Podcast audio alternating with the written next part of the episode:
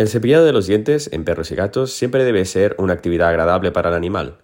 Si el animal presenta gingivitis, el cepillado puede producirle dolor y en este caso ser una actividad que sea desagradable para él. Es por ello que en el caso de que sangre cuando se le cepilla o que presente algún tipo de resistencia al cepillado, debe acudirse al dentista veterinario para que pueda valorar la situación y la necesidad o no de un tratamiento antes de continuar con el cepillado diario de los dientes.